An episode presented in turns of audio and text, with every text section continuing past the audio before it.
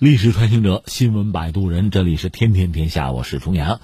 下面我们要关注哪儿啊？关注一下日本的迪士尼。你说哟，节目要向娱乐界发展了吗？不是，也不是。我们关注的是，呃，你先说这个消息吧。迪士尼，日本迪士尼出了个问题，就是所谓的氦气球不能卖了。你说这也值得关注吗？说完啊，说完你就知道这事儿是什么事儿了。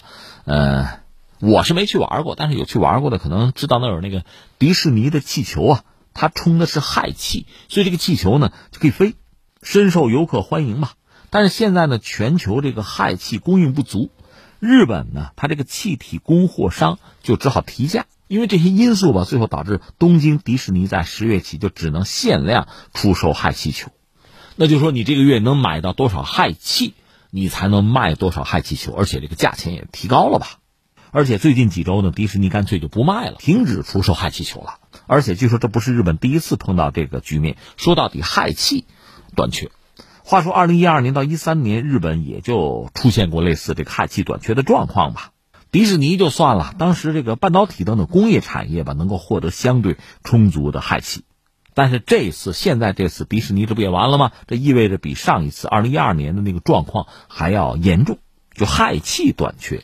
现在有多家医院呢，就是因为优先要供应。医用的氦气导致一些研究项目就受阻停下来，那我们说的这算是正事儿，这就不是玩儿了。日本的宇宙航空研究开发机构下属有一个项目组吧，他们可能涉及到有六项，就观测气球放飞的项目吧，就完成了一项，因为没气儿了嘛。日本东京有一个氦气供货公司表示说呢，最近几个月这个公司获得的可用的氦气呢，大概只是去年就过去几年吧，呃三四成那个样子。日本完全是要进口氦气的，所以现在出现短缺呢，那就没有办法。那怎么办？一个就是想办法获得，就是来源上想办法；再就是你得能储备啊，这跟那个石油是一样啊，你得有战略石油储备。现在氦气的储备，关键在于全球氦气的现在这个供应出了问题。所以你看，我们现在想说的不是日本那个小孩玩的气球有问题，是里边那个氦气。短缺，这个短缺不单是对于这个游乐场啊、迪士尼也带来麻烦，它是对整个人类社会带来麻烦。因为氦气，那用途很广的。这我们扯一句，这个氦气啊，氦气嘛，一种惰性气体吧。这最早是一个法国的，还是个天文学家，叫做朱尔斯·让森，在一八六八年八月十八号一次全日食期间吧，他发现了。当时人们也不知道地球上有这个元素吧。所以，这位让森呢，他是用太阳，当然是法文吧，为这种元素命名。在这之后吧，科学家围绕着这个氦，就取得很多重要的成果吧，比如医学啊、什么天文、物理学啊，很多领域用的这个现代分析工具吧，包括我们现在用的这个智能手机什么的吧，就这些物品生产过程之中，实际上都需要氦气，还有很独特的物理性质吧。所以，对人类啊，不管是生产生活啊，什么发明创造啊，对国际社会啊，注意良多。这个氦哈，在宇宙形成之初，又是宇宙大爆炸，这是我们现在大概能了解的宇宙的真相哈。宇宙大爆炸须臾之后就已经诞生，那就是说它的历史至今有几十亿年吧。它算是宇宙中第二轻，也是第二常见的元素，仅次于氢气。但地球上的这个氦并不是很多，含量呢是。百万分之几这个数量级吧，而且呢，氦原子啊，它太轻，不足以被地球的引力啊牵制得住。一旦氦气进入大气吧，那就跑了，逃逸到宇宙之中就回不来了，随风而逝啊。地球上呢有有氦，但是等于一直在减少。但一般说来呢，氦的储量还算是充足吧。是这样啊，说大多数氦都是在宇宙大爆炸的时候形成的。我们刚才说了嘛。然后呢，什么油啊、土啊这些放射性元素，它可以衰变成更小的碎片或者粒子吧，其中也包含着什么呃阿尔法粒子。这些粒子呢，就是失去了电子之后的氦原子，高能氦原子啊。这种衰变过程之中呢，放射性元素分裂成若干的碎片，同时释放出能量，这就是裂变了。刚才我们讲呢，呃，很多通过大气不就跑了吗？那个氦，现在放射性元素的这个衰变呢，可以弥补。裂变生成的这个氦啊，主要是储存在很多矿石之中，在天然形成的大型的这个储气池之中嘛，算是聚集的。比如美国，你又是美国，美国块大嘛，那个德克萨斯州有一个国家氦气池，但是这种天然过程是很漫长的，成千上万年啊，这样产出来的氦气量才能够达到商业提取的价值。那你说氦这个东西有什么用呢？用处非常大吧，而且实际上你得说，今天就是氦的价格也谈不上很高，很多工业应用呢也找不到更适合的替代品，比如航天啊，呃，国防科技啊，就高科技制造领域啊。包括火箭那个发动机的测试啊，什么焊接啊、商业潜水啊、粒子加速器这个磁铁呀、什么光纤半导体芯片啊，就是氦的作用不可或缺。当然，最重要的是什么呢？医学、医学成像，尤其是这个磁共振成像技术，包括利用高强度的磁场啊，这个核磁共振技术都需要这个东西。氦气的沸点很低呀，否则这些技术就诞生不了。另外还有超导。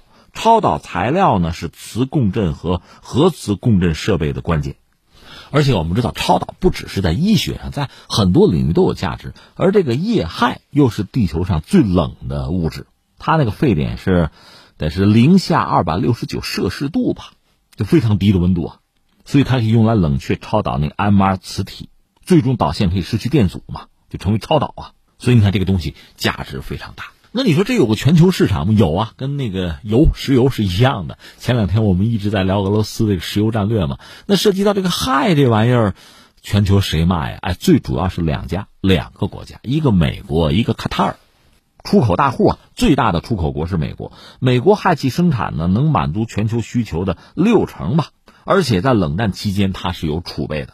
一九九零年代呢。它存就自身存了大量的氦气，但是近些年这个库存呢逐渐就流失了，用光了，所以最后呢这气儿是越来越少。另外，美国也调整它的产能吧，优先把这个氦气啊提供给这个包括美国航空航天局啊，就 NASA 在内的就本国的产业，那么对全球市场投放就减少了。过去十年，各国从美国进口氦气的数量大概减少一半，那价格呢涨了二点三倍。还有什么？卡塔尔。卡塔尔是全球氦气主要的进口的来源地之一，它大概供给全球三成的这个氦源吧。但是，二零一七年六月呢，这不外交风波嘛？卡塔尔和周边几个国家，沙特什么的闹翻了，这样卡塔尔和其他中东国家的关系呢持续紧张，那遭到制裁，这导致氦气的供应量就减少。但是这东西有用，很多新兴经济体啊，经济发展快嘛，也包括我们中国，包括印度什么的啊。也有自己的这个工业发展的目标吧，还有其他用途吧。对氦气也有大量的需求，而且呢激烈竞价，从卡塔尔进口氦气的成本呢逐渐在上升。所以实际上氦的紧张不是今天才出现的，或者说今天这只是一个结果，最终的结果就是你买不着氦气球了而已。之前就好几波，就全球啊氦气这个紧缺有好几波。大概在二零一一年到一三年，就有一次号称是历史上最严重的氦短缺，这个供应啊，就全球的供应减少了两成。二零一七年六月，就是卡塔尔那个事儿吧，导致沙特、阿联酋、埃及、巴林宣布对卡塔尔有这个禁运吧，氦气供应相对就又紧张了，导致全球可能近三成的氦气供应又减少。呃，大概几周以后，卡塔尔有所恢复吧，但从那时候开始，氦气市场一直就是比较紧张的态势。到了去年二零一八年二月吧，整个市场全球市场又出现一个大规模的短缺的状况，一直其实就持续到现在。当然，有人讲可能明年二零二零年好一点，一个是俄罗斯会有新的这个投产，再就是卡塔尔也有这个新的量产，就可能就从供给上讲会有所缓和吧。但你发现没有，在今天这个时代哈，真的很感慨。一个我要感慨是什么呀？很多你想不到的稀奇古怪的玩意儿啊，它都变得很紧缺。那对我们的这个生产生活都会产生这样那样的影响。原来我们能想象的，你比如说，嗯，在以前封建时代，你比如说白银，中国白银一旦短缺了，因为我们拿白银当货币啊，白银一旦短缺了，整个经济完蛋了，就没有货币，没有钱了，那交易就出问题。黄金对吧？后来呢，呃，石油。前两天我们聊，比如稀土，这美国人很焦虑啊，稀土搞不到啊，怕中国封锁他呀。当然也有表忠心的，澳大利亚什么的，我有我有用我的。关键是你那个稀土最终它有轻重之分，重稀土你有没有？这个一个啊，再一个有了稀土怎么加工？你有加工的能力没有？这都是问题。稀土就把很多人整了，你看氦这同样能把人整住。我们再重复一下，你说这个迪士尼乐园买不着氦气球，那真无所谓，大不了不玩这个项目了哈，或者找什么替代品。但是如果氦真的供不应求的话，对很多国家的正事儿，你比如说医疗，你比如说宇航，涉及到很多领域超导，这样出了问题可就是大问题。所以你看这些稀奇古怪，真的是让人就是感慨啊。那你说氦这个东西，我们讲它会向宇宙逃逸啊？那想什么办法？一个是找新的气源嘛，找新的池啊；再一个就是有没有可能在他们逃向宇宙之前，就逃逸之前能够回收？当然，再就是节约使用了。作为公众来讲呢，少买几个氦气球总是可以做到的。氦气应该有更重要的作用，而不是填充到气球里边去。你说那也不好办，用氢气不就完了吗？等等，氢气不安全，它太易燃。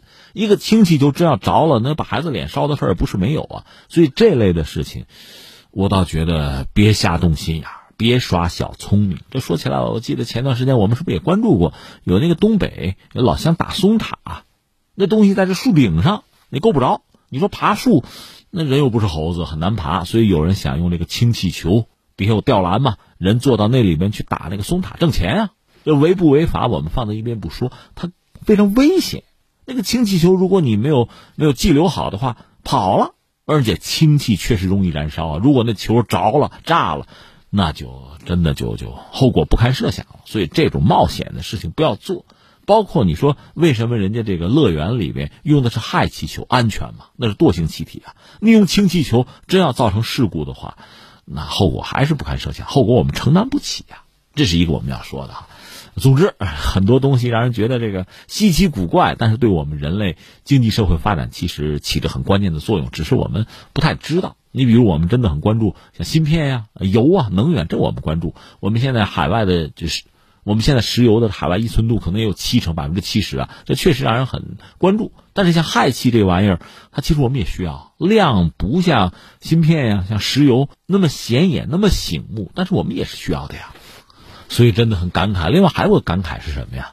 普遍联系啊，这个世界上的事情真是普遍联系。那个因果关系、因果链有的很隐秘，你可能不知道。拿我来说，其实我就在这个问题上是后知后觉啊。看到就说日本的迪士尼乐园，就东京的迪士尼乐园买不到，就说不卖啊。这个氦气球，你会产生一个疑惑：那氦跑哪去了？氦有多大的用处啊？你一查，氦的用处很大。你再查查全球原来氦的市场是这个样子，大概真正能提供就氦的啊，就来源嘛，一个美国，一个卡塔尔，大概就涉及到五家公司，就这么点儿，而需求量又比较大。之前还作啊氦气球嘛，还 拿这个玩娱乐，搞什么生日 party，搞不好又得这个用这个气球，但带来的结果是什么？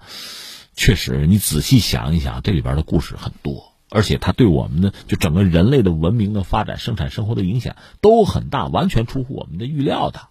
这个普遍联系我就扯远了。我忽然想起前两天看的一个东西，也挺耐人寻味的。说什么呢？说冰岛的火山爆发可能导致中国的后晋，就是那个五代十国的后晋灭亡。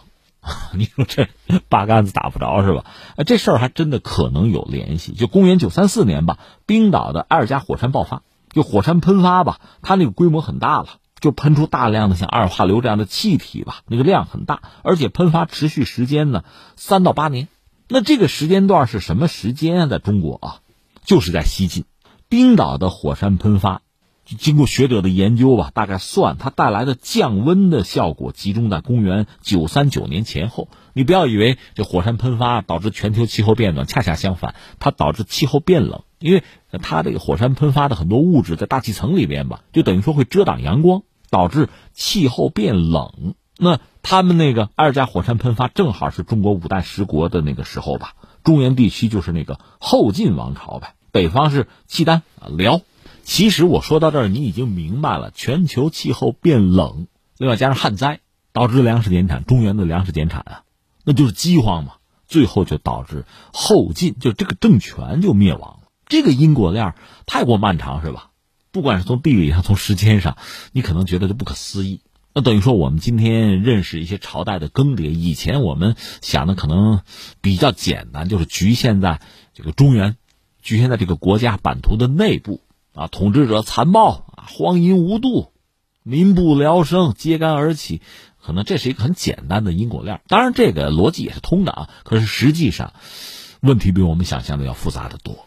那整个世界上可能很多你完全不了解，甚至根本就不知道它存在的那个角落、那个领域发生的问题，对你就会产生很致命的影响。